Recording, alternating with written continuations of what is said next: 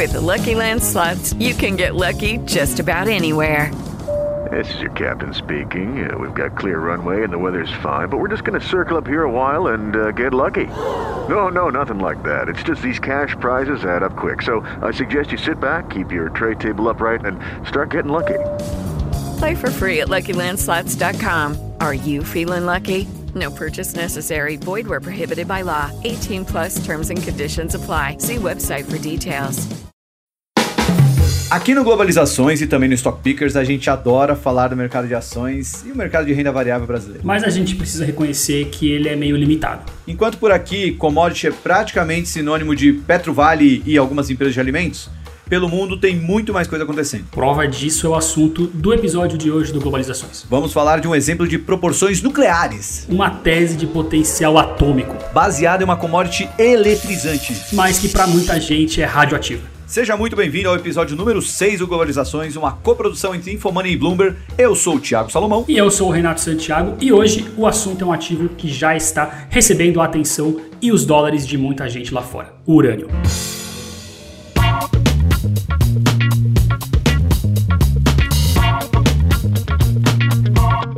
Globalizações.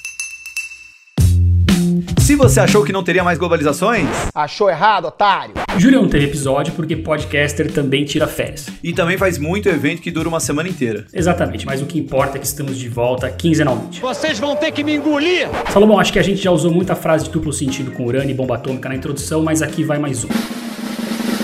No começo da pandemia, o preço do urânio teve um verdadeiro boom. Cara, melhor separar com esses trocadilhos porque a gente não veio aqui pra falar de urânio como arma, mas sim como energia e investimento. Chato pra c...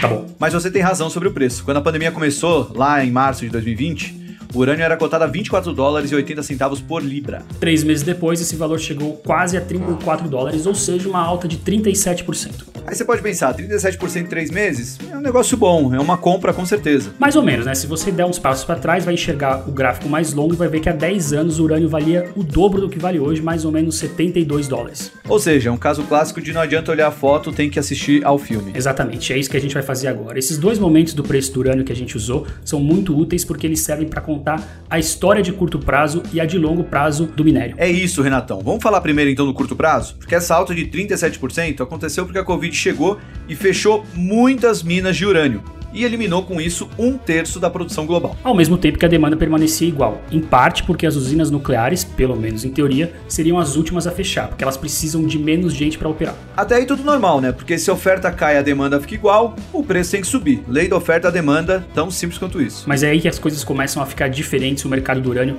começa a mostrar suas particularidades.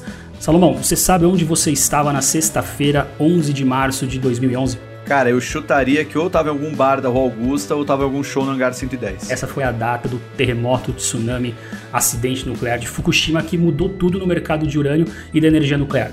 O governo japonês emitiu um alerta sobre o perigo real de um grande vazamento de material radioativo na usina nuclear de Fukushima. Os técnicos não conseguem controlar a temperatura dos reatores da usina. O Japão lança uma operação em grande escala para tentar conter os vazamentos na usina nuclear atingida pelo maremoto. Japão eleva a classificação do acidente na usina nuclear de Fukushima ao nível máximo, mesmo do desastre de Chernobyl em 1986. O acidente de Fukushima é onde começa o ciclo do urânio que a gente vive hoje, mas que pode estar chegando ao fim. Até ali o mercado estava em alta. Mas depois de um acidente daquelas proporções e surpreendendo ninguém, é claro que a energia nuclear e o mercado de urânio entrou embaixo. Vamos deixar que a Clara Ferreira Marques, da Bloomberg, resuma o que aconteceu lá e explicar como Fukushima repercute no preço do urânio até hoje. O urânio depois teve uma grande, um grande salto no princípio dos anos 2000, depois de Fukushima, um enorme crash. E nós estamos ainda a viver as consequências desse crash.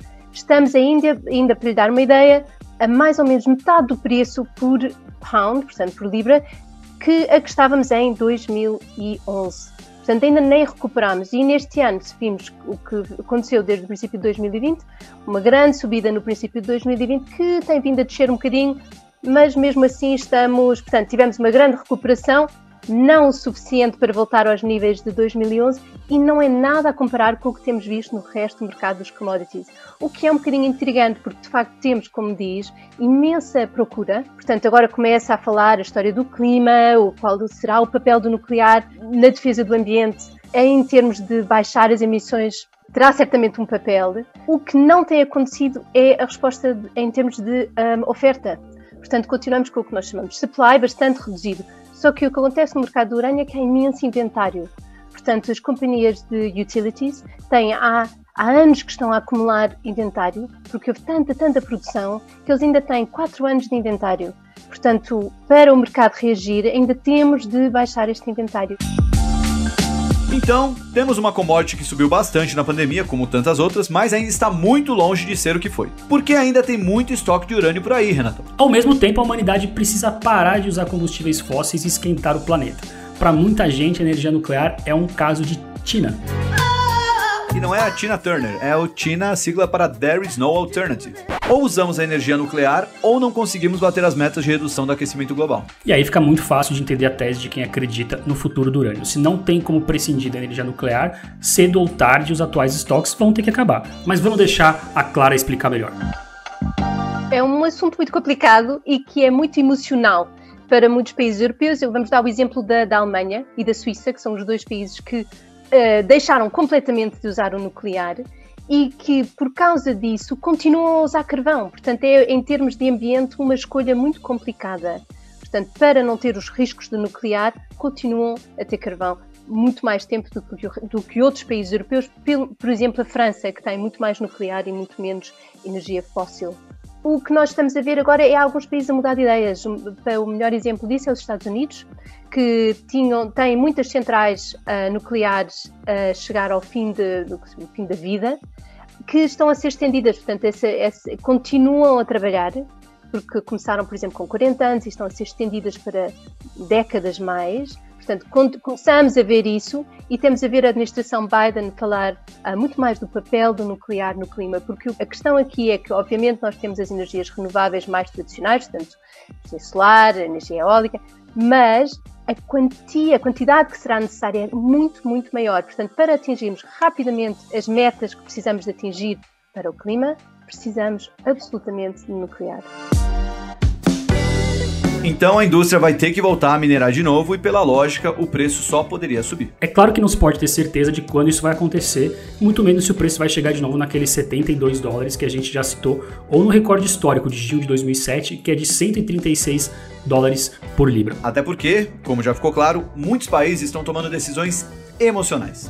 Então vamos olhar o que os países estão fazendo. Depois de Fukushima, o Japão paralisou seus 50 reatores e só religou 33. A Alemanha fechou seus oito mais antigos e planeja desligar os nove que sobraram até 2022. No Reino Unido, 20% da eletricidade é nuclear, mas esse número deve cair pela metade até 2025. E na Califórnia, o governo aprovou o fechamento de uma usina em 2024, apesar de o governo Biden estar mostrando que considera o urânio verde. Como assim? O urânio é verde?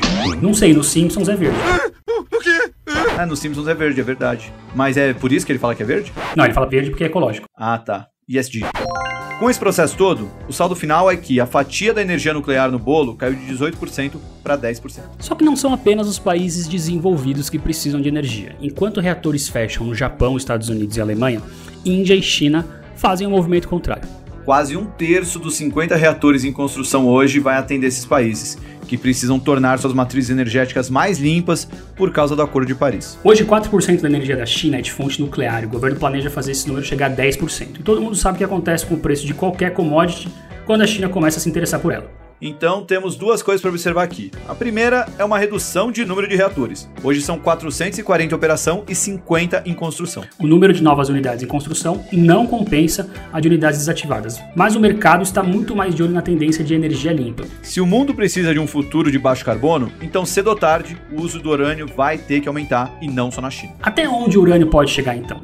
A gente achou uma estimativa de uma asset chamada Tribeca, que tem um fundo temático de urânio de 100 milhões de dólares. A tese deles é a seguinte: os estoques atuais vão acabar em breve e muitas das minas não são lucrativas com o preço abaixo de 60 dólares. Então, se o mundo quiser urânio suficiente para substituir a energia suja, vai precisar pagar mais. Se todo esse potencial se realizar, para eles, da Tribeca, o preço pode chegar até os 100 dólares. E a Clara vai explicar melhor. eu acho que o inventário vai demorar ainda um ano ou dois, se não a, a descer, e a partir do momento em que desce, podemos ver o preço a subir no nível de 40 dólares ou até mais, e a partir daí começa a ser interessante abrir minas que fecharam quando os preços estavam de facto baixíssimos, portanto abaixo dos 20 dólares. Se há minas no Canadá, a minas da Cameco, que é uma companhia uh, canadiana, será das primeiras a abrir e isso é, é de facto uma, um desenvolvimento que, que, teremos de ver, porque isso, isso vai ser o sinal ao mercado que as coisas estão a mudar. E aparentemente eles não estão sozinhos nessa aposta. Os ETFs de urânio estão crescendo também. Há um ano, os dois principais deles tinham 200 milhões de dólares em capital. Hoje são 945 milhões de dólares. Esses dois ETFs são basicamente compostos por mineradoras de urânio, principalmente uma canadense e uma do Cazaquistão, e outras empresas que estão na cadeia da energia nuclear. Se você quiser saber mais, vai lá no Yahoo Finance, em qualquer outro lugar que você goste de olhar as cotações internacionais e procura por URNM e URA. Esses são os dois principais ETFs de urânio. Então vamos para a conclusão, Renatão. Urânio é compra? Olha, eu não sei, mas o Michael Burry, o cara que acertou a crise do subprime, deve estar tá comprado em urânio, viu? Porque ele soltou um tweet em fevereiro falando que o governo dos Estados Unidos deveria converter toda a matriz energética do país em energia nuclear o quanto antes. Que loucura! Vamos ouvir o que a Clara acha disso para ver se deixa mais claro a situação. Vamos precisar de energia nuclear, vamos precisar de urânio, mas tem de ser com um timing de 5 anos ou 4 anos. Não pense que vai ser um, uh, um salto imediato, porque isso de facto não vai acontecer, embora exista, uh, exista procura, simplesmente não, o mercado não pode ainda reagir. Portanto, se formos ver a 5 anos, absolutamente será das commodities que mais certamente irá subir. Uh, talvez com o cobre, mas de facto não é imediato. Bom, a gente trouxe aqui também as quatro principais empresas expostas ao setor de urânio e trouxemos as recomendações dos analistas aqui. Como é que elas estão, Salomão? Bom, a Casa Tompron ela tem duas recomendações de compra, duas de manutenção e uma recomendação de venda. A Casa Tompron é uma mineradora do Cazaquistão. Já a Cameco, a canadense, tem cinco recomendações de compra, sete de manutenção e uma de venda. A Energy Fuels tem seis recomendações de compra e nenhuma de manutenção nem de venda. O pessoal tá convicto nela. Já a Boss Energy tem três recomendações de compra, nenhuma de manutenção e nenhuma de venda. Bom, então a gente vai ficando por aqui. Esse foi o sexto episódio do Globalizações. Muito obrigado, valeu Salomão. Valeu Renatão, espero que esse papo deixe todo mundo bem ligado nesse assunto, mas sem muita radioatividade. Até a próxima, valeu, tchau, tchau. Lucky Land slots, you can get lucky just about anywhere.